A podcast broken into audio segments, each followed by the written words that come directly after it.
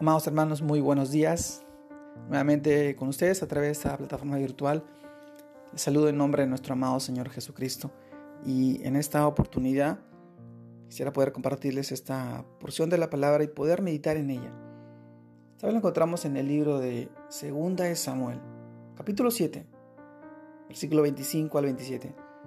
Dice, ahora pues, Jehová Dios, confirma para siempre la palabra que has hablado sobre tu siervo y sobre tu casa, y es conforme a lo que has dicho, que sea engrandecido tu nombre para siempre, y que se, y se diga, Jehová de los ejércitos es Dios sobre Israel, y que la casa de tu siervo David sea firme delante de ti, porque tú, Jehová de los ejércitos, Dios de Israel, revelaste al oído de tu siervo, diciendo, Yo te edificaré casa.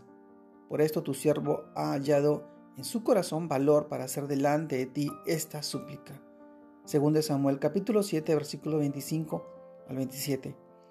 También, ahora pues Jehová Dios, tú eres Dios, y tus palabras son verdad, y tú has prometido este bien a tu siervo.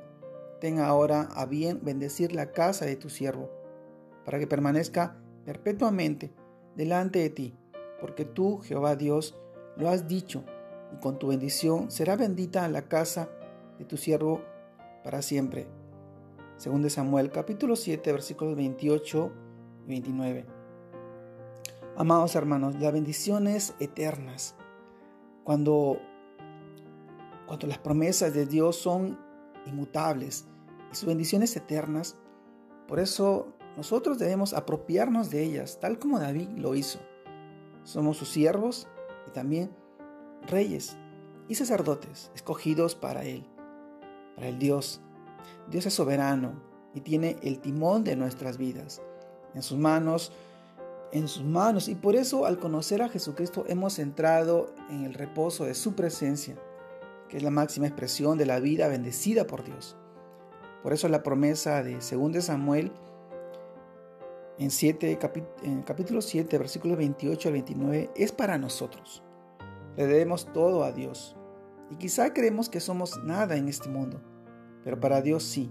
Y ha prometido que somos herederos de la promesa que le dio a Abraham, que seríamos bendecidos como dice Romanos capítulo 4 versículo 16.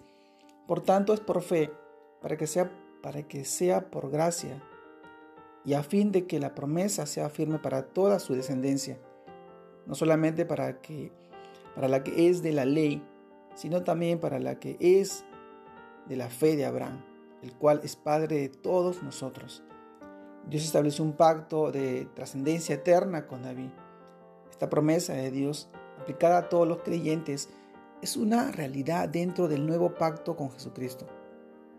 La seguridad de la salvación del creyente está basada en el pacto eterno que Dios ha hecho con cada creyente mediante el sacrificio de Jesucristo y con su reinado a través del Mesías. Por eso en Jesucristo encontramos la culminación del cumplimiento de la promesa hecha a David. En Cristo vemos la relación filial entre padre e hijo que heredamos. Él es nuestro Padre. Al hacernos sus hijos a través de Jesucristo, de nuestro amado Señor, tenemos el eterno reinado de Dios y su plenitud habitando en los hombres y no en un templo hecho de manos, sino Él morando en cada creyente por medio de su Santo Espíritu.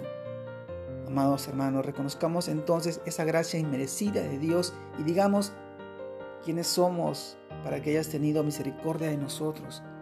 Por eso enseñamos a andar en tus caminos y a servirte con fidelidad. Las bendiciones son eternas.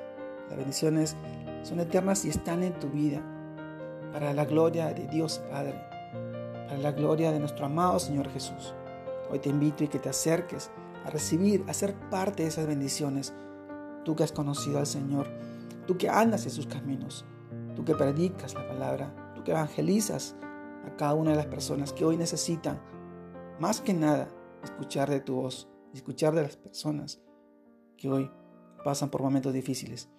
Te invito a seguir creciendo en el Señor, a seguir fortaleciéndote en su palabra día tras día para bendecir a tus hijos, a tu familia, a tus seres queridos. Dios te guarde y te bendiga en este día y sigas creciendo en el Señor. Saludos a todos. Dios los bendiga.